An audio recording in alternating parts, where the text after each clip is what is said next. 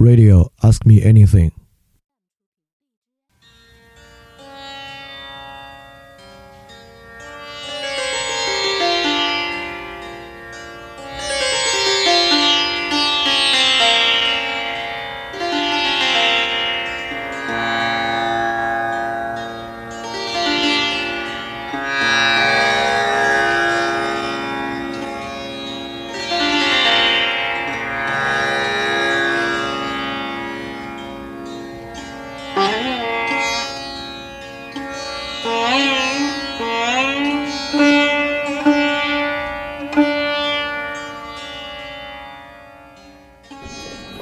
迎收听新一期的饭店问答。我们确实好像有两周时间没有做饭店问答了，主要是之前做那个关于审美啊、动漫啊那个做了三期，连做了三期的，也不是做了一期问答和两期 special，所以说问答好像有两期没做了。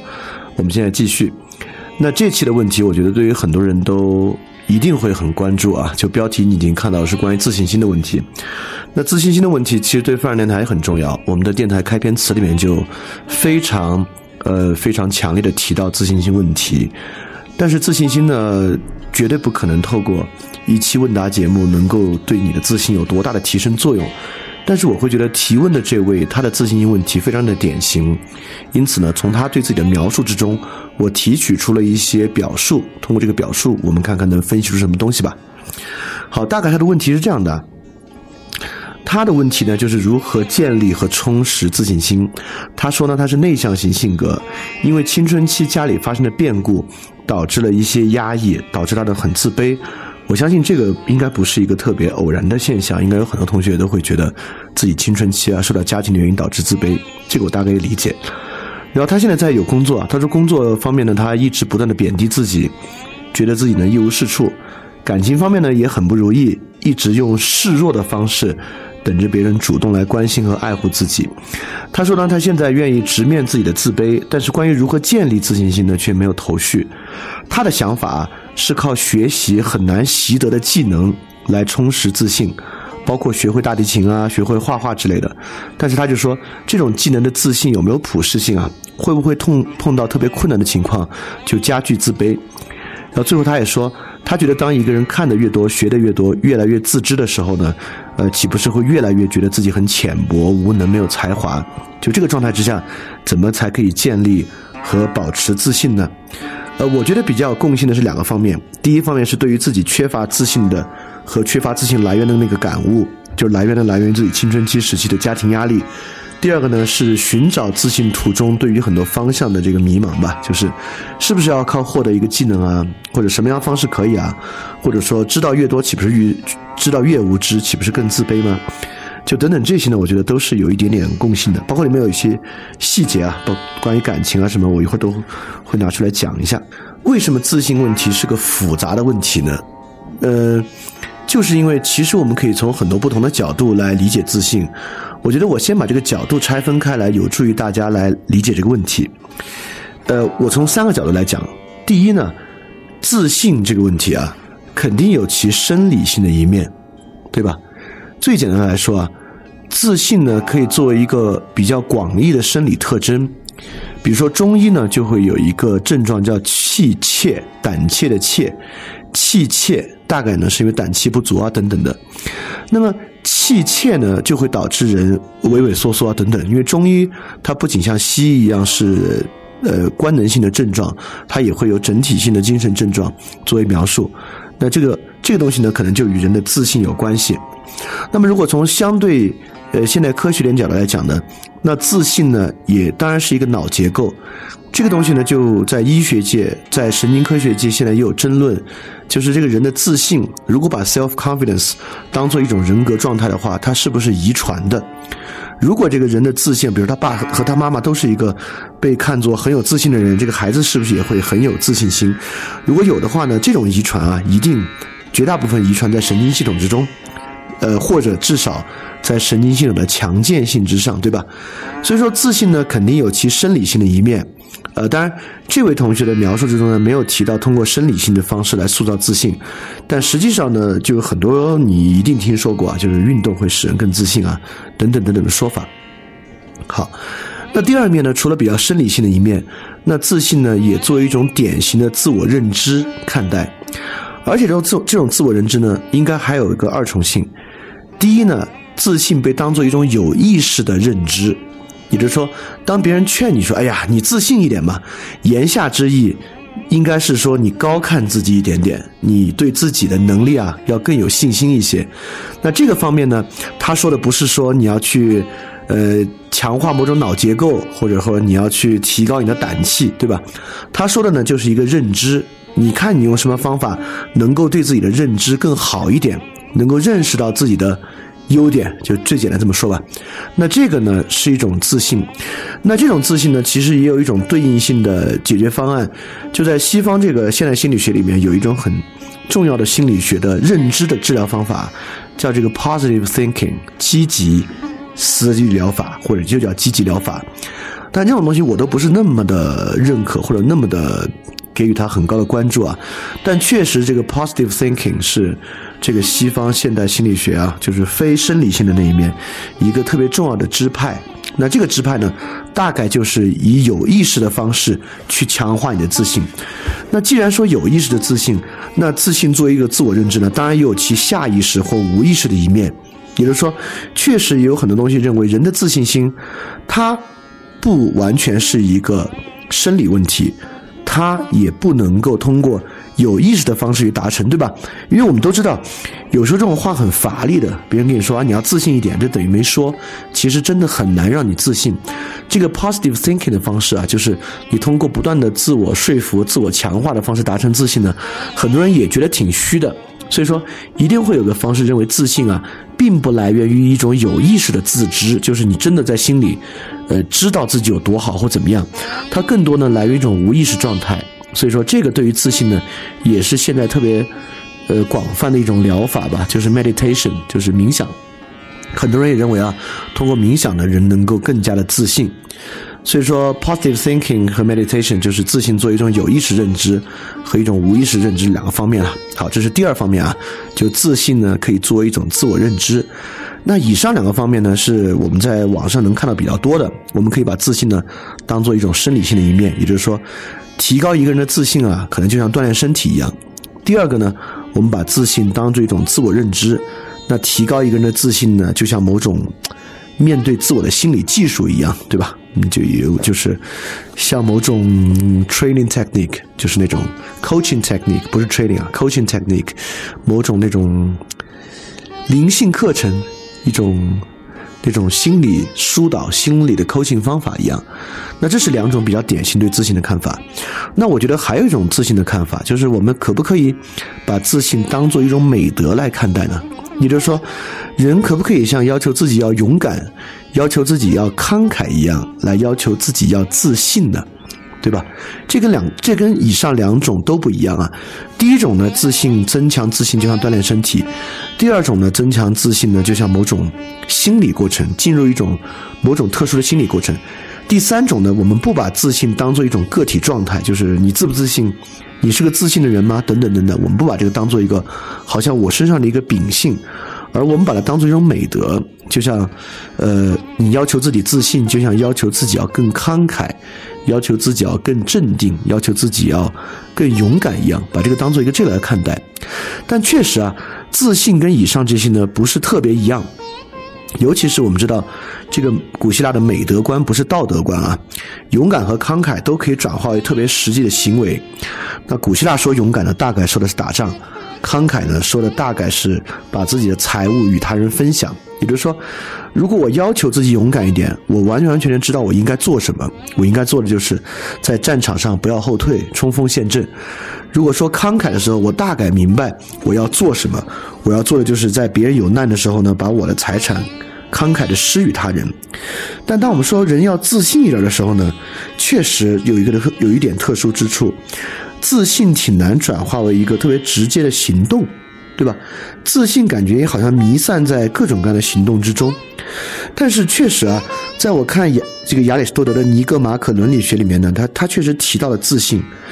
自信这个美德与勇气的美德高度相关。在亚里士多德描述勇气的时候呢，怎么样算是勇气有度？恰恰他说，人要正视恐惧和自信。也就是说，如果一个人完全无视恐惧，只看自信的话呢，他就会是一个鲁莽的人。一个人如果只看恐惧不看自信的话呢，就会成为是一个懦弱的人。所以说，勇敢这种东西的中道状态啊，恰恰是在恐惧和自信之中的。哎，那我觉得这个东西确实给我们很好的启发和提示啊，就是我们把自信可以放在这么一个关系来看：第一，我们将其看作恐惧的反面；第二，我们把自信的结果看作勇气和勇敢。我觉得这点是 OK 的，所以说我们把自信当做一种美德来看待呢，它就与勇敢这个美德发生了很大的关系。确实啊，在日常生活中，我们说如果说这个人是个特别自信的人，大概跟他敢作敢为很有关系吧。他敢于尝试新的东西啊，他敢于承担责任啊，跟这些都有很大的关系。所以说，在这个角度之下呢，我们也完全可以把自信当做一种美德来看待。它不是某种身体锻炼一样的行为，它也不是某种自我说服和自我认知。我们完全把自信当做一种追求来看待，也是 OK 的。好，这是我们简单的说了一下自信是个复杂的问题啊，可以从这三个角度来看待自信。那这三个角度呢，之后我们就会从这个同学提问之中一些细节，分别回到这几个角度来看看，我们该怎么去理解它。我摘出他这里面有一个细节，我觉得这个细节值得一讲，就是他说他在感情方面呢也很不如意，一直示弱，等着别人来主动关心自己。这里面有一个我觉得我特别想说的跟自信很相关的东西，这个是我以前读过的一篇关于自信的这个 self confidence 的论文。这个自信呢，它描述的是对于机械或者自动化流水线，或者对于一切操作之中人的自信心。这个自信心，它把它放到什么东西的对面呢？我觉得特别有启发。他把 self confidence 自信心放在 trust 信任的对面。也就是说，呃，我可以简单的这么说啊，如果大家知道的话，波音公司生产的客机。和空中客车公司生产的客机，呃，有一个比较不同的 philosophy，就是空中客车生产的客机强调这个客机在全自动的情况之下由机器来操纵，人只在额外的时候呢进行操作的干预，而波音公司的飞机呢认为人是主要这个飞行的操纵者，而自动化系统呢是相对来讲在人操作的时候提供辅助的。当然，现在空中客车的这个思路肯定最先进啊，波音公司呢也在。往空客方面靠，你看还那个七三七 MAX 还出了问题。OK，不管怎么说，我们说回来，那么如果类似于飞机操作吧，如果一个人要更以空中客车的方式来思考呢，在那篇论文之中呢，就是说这个是一个 trust 占上风的一个条件。在那个论文之中，我最简单的来说啊，他认为 self confidence 和 trust 是此消彼长的。如果你更 trust 这个系统本身。你的自信心就很少，就他们看到的，他们实际做的实验是这种全自动的环境之中，人们培养人们对于这个系统、对于这个机器本身的 trust，但是在机器出现某些问题的时候呢，人们去主动干预的意愿和主动干预的这个有把握程度就会相对较低，反之亦然。因此，在真实生活之中，我们也能找到这么一组对应关系，就是 self confidence 和 trust 的关系。最简单来说，如果一个人特别依赖，一个人特别信赖专家系统，一个人什么东西都上知乎搜一搜，上什么百度知道搜一搜，那我会说这个人很可能这个过程本身在消磨其自信心。虽然这个过程看起来与自信没有关系，而且看起来可能他还学到不少东西呢，但问题就在于他可能在这个过程中太 trust 一个什么东西了。因此呢，我这里还得。呃，自我检讨一下，如果翻转电台导致大家太 trust 翻转电台，我觉得这个过程可能对于大家的 self confidence 反而不好。对，所以我觉得我最近的直觉是对的啊。就最近我在节目里面，呃，说了很多不是那种四平八稳的，不是那种一听就能够去相信的话，一些比较有刺痛性的话。我觉得总的来说，还还是我直觉上比较好的一个判断吧。所以 anyway。因此，他在感情上说呢，他说感情方面也很不如意，一直示弱，等着别人来主动关心和爱护自己。当你示弱，让别人来关心和爱护的情况之下呢，事实上你这里寻求的就是一种 trust 的关系。如果你每次示弱，别人都关心你呢，你便可以信任他。因此，在这段感情中呢，你的 self confidence 就会很低。我们之前提亲密关系也提到过啊，亲密关系是现代人几乎唯一可以接受到的完全由自己负责的关系。在这种关系之中，你都无法为自己积累 self confidence，那真是很麻烦了。所以说，不管在亲密关系之中，要少用 trust。还是在日常生活之中，对于任何专家系统，对于任何技术系统，少用 trust 都非常重要。当然，我们也知道，现在有一个很严重的问题，就是，呃，我们在上期技术节目里说到的，我们身边需要使用到的理论感官的东西太多了。理论感官对绝大多数人来讲啊，去信赖一个专家不是他可以选择的，因为他并不具备那样的知识，他只能去信赖专家，因此他的 self confidence 是不可能积累起来的。当你在你生活的方方面面都依赖专家，都 trust 专家或者 trust 某个技术，trust 某个商品的话啊，你个人的 self confidence 就会很低。OK，这就是一个相当相当重要的问题了，一个相当重要一个方面。从来对感情生活，我在这里提到了自信与信任之间可能存在一种矛盾关系，这个是大家可以去想的。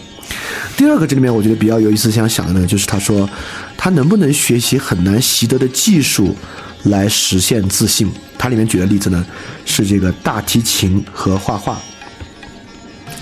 我觉得呢，呃，分两方面来看。第一个，如果你学习的一个技能，最后依靠的是反思来实现自信，比如说你学会了大提琴，你成为了一个很棒的大提琴演奏者，你这时候告诉自己。一个这么多人都觉得很难的东西被我学会了，那我应该更高看自己一点吧，对吧？这实际上对于 positive thinking 是一个悖论。也就是说，当你认为只有大提琴才值得充实自己自信的时候呢，你日常生活做的其他事情，包括你的工作，实际上是存在一种自我贬低的。你觉得那些事儿呢本身没有技术含量，不难。而事实上，这种现代心理学、这种积极心理学 （positive thinking） 的想法，恰恰是要在日常生活中实现自我认可。所以说，如果学习一个比较难的技能来充实自信，最后依赖的是反思，就是你觉得，哎，你看这么难的东西都能学会，我应该不错吧？它跟 positive thinking 恰恰是相反的。你做这个事儿呢？可能反过来会导致在很多其他方面你的自我厌弃和自我否定，你会觉得自己其他的方面真是难以拿得出手。我觉得它其实还会导致一个更糟糕的其他方面的否定啊，就是，呃，其实我们身边这样的人不少，就他掌握某种技能，他确实从这个技能之中得到了一些自信心，但付出的代价就是这个世界上一切不会这个技能的人都是蠢货。都低人一等。由于禀赋效应，他会觉得觉得这个技能特别重要、特别关键，而其他不会这种技能的人呢，就都有问题。我觉得这也是挺大的一个代价的，就通过这个方式。所以说，如果你说学习很难习得的技能来获得自信，依靠的是这种反思，因为这玩意儿难，我都学会了，我还不错吧？我就会觉得这个方式的代价有点大。但从另外一个方面，我觉得是 OK 的。确实，我们在最开始说啊，自信心是一种生理状态。所以说，如果我们把自信心看作一种生理性的调整，你学习和习得的技能呢，是某种生理性的习惯和技能。呃，比如说，比如说你早上打太极，你早上去学习打太极拳，那它的逻辑就不是太极拳很难，别人都不会，我会。而是这个，你我我们也知道啊，太极拳本身讲究呼吸吐纳等等等等的，它可能跟人的广义的身体状态还挺有关系。而且你也知道，就我所知道的教太极拳啊，都特别早，早上六七点钟在公园里边，你可能还因此养成了早睡早起的习惯。因为这个原因呢，可能你的生理状态的改变确实会导致自信心的增长。所以，如果学习某种技能呢，它的目标是某种生理性的调整的话，我觉得可能是可行的。但这个地方其实引出了下一个重要的问题。如果说这可行的话，不管是反思性的还是生理性的，因为反思性，即使你不学技能，你可以用 positive thinking 嘛。自信可以作为一个技能、一个 skill 来习得吗？恰恰认为自信心可以通过 skill 来习得的，是那种 positive thinking 和这种认为运动可以提升自信的人特别强调的一点。他们向你承诺。只要你掌握这个方法和技能，你就可以很快速、很好的提升你的自信。我本能性的对这个东西呢，就充满了怀疑。我觉得不太可能。我认为这些东西都不能确保人获得一个自信心。呃，或者我这么说吧，这两个东西对于我们不管从哪个角度来理解自信啊，它是一个生理状态，它是一个自我认知。从这讲两个角度来讲呢，这些 skill 或者这些 technique 有没有帮助到自信心的提升？我会说都有。但如果我们比较粗暴的来说，我们把自信心当做一个数值啊，就超过六十分的人就算是有自信，跌过六十分的人算是没自信。那我觉得不管是生理性的状态还是 positive thinking，可能能帮你提升十分吧，到顶了。但你生活中真正遭遇的问题啊，很可能会四五十分、四五十分的往下扣。所以我会觉得这这些 technique 对于自信心有没有帮助？当然有，但它是不是一个充分条件？我觉得完完全全不是。好，那这个就引出了今天最后要讲的一部分，就是范儿电台一直谈到的自信是一种什么样的东西？就我们回到尼尼格马可伦理学与自信相反的一个东西啊，就是恐惧。对我，我我我现在非常强烈的意识到，自信心的真正问题是恐惧。呃，我从另外一个角度来讲啊，你对这个问题就有更好的认识。这里面提到自卑，对吧？自卑是因为恐惧吗？是。但自卑与恐惧的情绪是一个东西吗？不是。其实自卑是一种解决恐惧的方法。当你自卑的时候呢，你恰恰是为了避免恐惧。恐惧呢，是对那种结果的不确定性的恐惧。一旦你自卑啊，你其实心里想的就是肯定会做砸的，我肯定做不好。在这个情况之下呢，其实恐惧就消失了。我们也知道，恐惧可能源发于大脑中的那个阿米达拉杏仁核，而它在扣带回的中央，是人类诸种情绪之中尤其最强烈，在进化时间上可能最长啊，对人的这个内驱力影响最大的某种一种情绪。所以说，恐惧确实与自信形成与自信以及自卑形成一种很强的对应关系。一个人不管是自信还是自卑。其核心的动因啊，很可能都是解决恐惧的问题。所以说，不如我想说，人天生有自卑或自信的冲动。我们几乎不太容易看得到既不自信也不自卑的人。那如果这样的人呢，他可能就会很严重的被恐惧感所获得。因此呢，我们总是看到那种过于自信或者过于自卑的人是最多的。啊，我我我也会认为这是一个相当寻常的情况。那么，现在的问题是，呃，当然我会觉得这个社会上自卑的人比自信的人多了，这个原因与现代性有关，我们也不说了。而且还有个原因，为什么会导致人们过于自卑，或者过于去强化是不是要自信呢？就是我们是不是生活在一个容易让人恐惧的社会？当然，因此导致今天这个问题如此严峻的。恰恰在我看来，是因为这是一个量产恐惧，且让恐惧在人之间快速弥散的一个环境。这个快速弥散，我说的可不仅简简单单在说一个比喻性的东西，就是恐惧在哺乳动物之间传播，这是有科学研究作为根据的。这个传播途径是两个，第一个是信息素费勒蒙，在老鼠的实验之中已经获得了证实。老鼠之间可以通过费洛蒙传播恐惧。第二个，在人上呢，可以通过镜像神经元在彼此之间传播恐惧。也就是说，如果恐惧真的是导致自卑和自信问题如此凸显的一个诱因啊，那而由于恐惧又确实生理性的或文化性的，可以在哺乳动物以及人类这种特殊的哺乳动物之间之间传播，那么我们今天。遇到的最大的问题，恰恰很可能就是弥漫在整个社会中的恐惧氛围和恐惧情绪。因此，我这么说呢，从恐惧这点，我想引入的就是对于自信的另外一个看法。我们不要把自信仅仅看作一种个体状态，而把自信心的问题看作一种社会问题的集合。也就是说，我们在面对一个恐惧社会的问题。这个恐惧的来源很多啊，就是之前念过克里希那穆提的演讲，大家知道恐惧与享乐主义是一体两面的。那么在他的演讲之中呢，已经提到过一些导致我们恐惧的方法。那么今天还要说导致恐惧，这里面还有一个特别重要的东西啊，这也是在研究哺乳动物恐惧情绪之中一个特别重要的东西，就是什么情况之下人的恐惧会减少。恐惧的诱因很多啊，关于恐惧的研究也很多。我们有机会甚至可以单说一期恐惧。但今天社会，我会觉得有一点特别值得关注，就是恐惧会有一个 social buffer，就是当社会对某个事情会形成恐惧的缓冲，就像巴黎圣母院着大火的时候呢，人们一起聚集在街上，一起跪地祈祷。那么这样一种社会行为呢，就成为这种 fear buffer，对恐惧的 buffer。所以说。如果整个社会是一个人与人关系合理、人与人之间能够分担压力和分担恐惧的情况之下，恐惧本身自然会被消除。我非常清楚，今天很多人在群里也说啊，就是不喜欢跟真人沟通，喜欢在微信上沟通，在 QQ 上沟通，喜欢在群里沟通，不喜欢一对一沟通。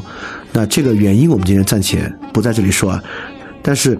导致这种现象出现的整个社会氛围，导致高度原子化的社会氛围，实际上很大程度上，你看这里这里有个很有趣的悖论，它导致每个人原子化，就是它实际上导致人与人之间都结成弱关系，但是呢，它却极大的提高你们的可看性，就是说，它让这些人平时说的话，他的状态都能够被你看到。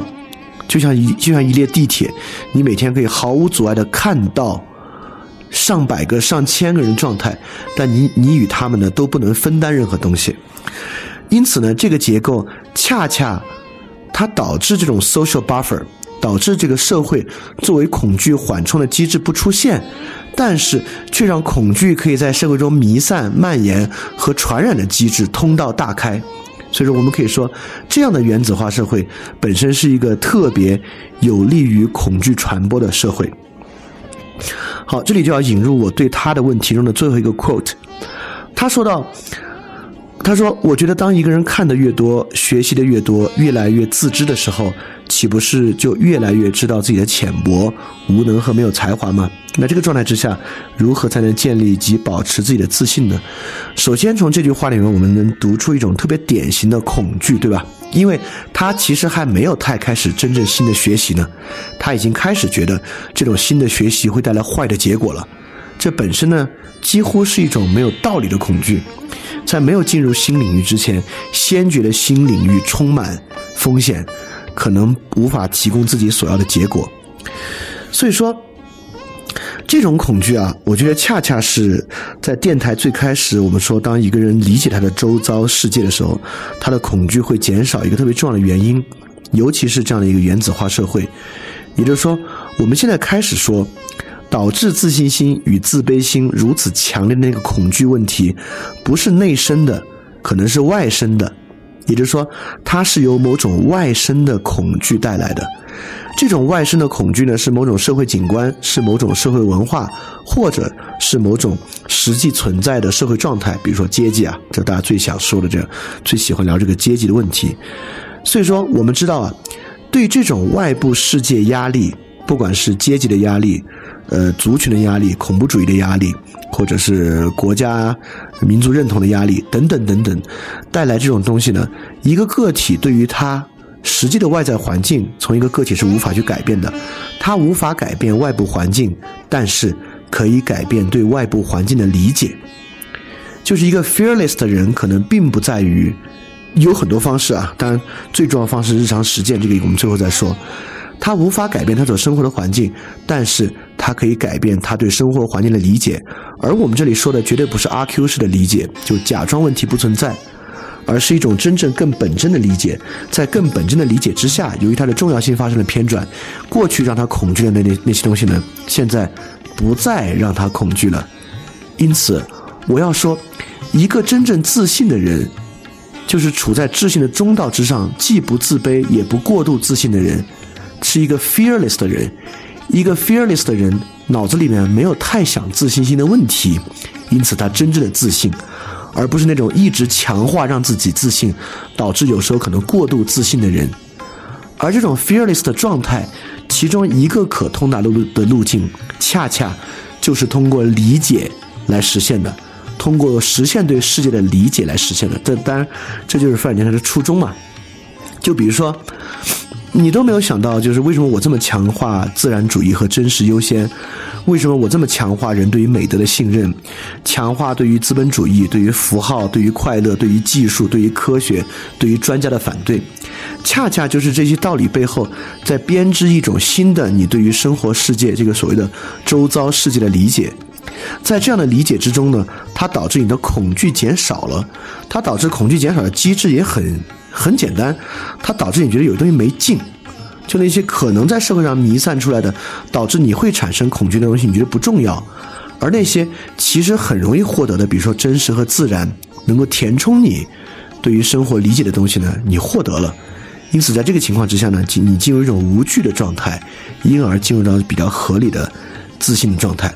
当然，我们也知道知行合一，知行合一，就所有这些东西，人要真诚面对啊。就比如说，我可以非常。有保障的说，如果我删掉微信的话，我就会自信的多。它对于我进入到那种非常平衡的自信状态，一定更有好处。所以说，呃，所有这些理解啊，应该转化为你的某种生活实践和行为。所以这个东西呢，可能才是今天我们谈到自信问题，我觉得比较重要的一个方面。因为今天的恐惧问题不是内生的，有时候是外生的，就包括这个人他。自己的理解是内生的，他觉得是青春期父母的问题，但我见多了，我见的非常多，孩子觉得自己青春期的时候父母对自己不好，导致自己现在出了问题，但实际上我觉得里面绝大多多数都没有道理，因为事实上，绝大多数孩子百分之我不知道具具体的数量，我也不瞎说，但是一定是绝大部分孩子在青春期的时候和父母都不对付。而导致你真正恐惧问题的，可能并不是你青春期的经历，而是这个社会弥散性的恐惧。而这种恐惧呢，透过理解和理解背后的实践，可能是最容易进入到一种无惧状态的。所以，OK，这就是今天我对于这个问题的回答。关于自信，也关于我们提到的很重要这个恐惧的问题。当然，我也知道这期节目不可能这么答完了，就你听完就有自信了。但是。呃，我觉得他可能对于你理解和思考自信问题呢，会有一些新的角度和视角。OK，那今天问题就就到这儿。如果你有问题呢，也很欢迎你发送问题到 ask at flipradio dot club，ask at f l i p r a d i o dot c l u b，就可以向我提问了。好，那大家记得敢于去相信。